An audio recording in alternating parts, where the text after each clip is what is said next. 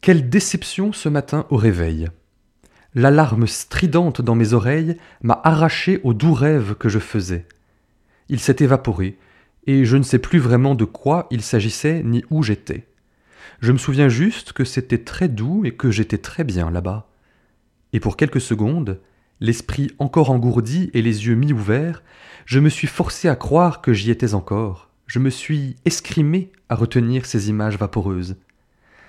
Ah, si je pouvais les garder telles quelles pour la journée, et être à chaque instant comme en rêve. Mais ce ne serait pas très réaliste. On ne peut pas, comme dans le film Inception, passer sa vie dans un rêve. Alors peut-être me faudrait-il plutôt réenchanter mon quotidien pour qu'il ressemble un peu plus à un rêve. Tant de politiques le promettent, et les baptisés eux-mêmes s'efforcent de faire advenir le royaume de Dieu là où ils sont, dans la simplicité de la vie ordinaire. Mais comment faire? Peut-être que le bon geste n'est pas de fermer les yeux pour retrouver le doux souvenir d'un rêve, d'un monde idéal ou d'une utopie fantasmée, mais au contraire de les ouvrir. Il y a tant à voir sous nos yeux, tant de choses qui bougent, qui avancent et qui, malgré tout, ne vont pas trop mal dans notre monde. Ce regard qui change, c'est le propre de la conversion.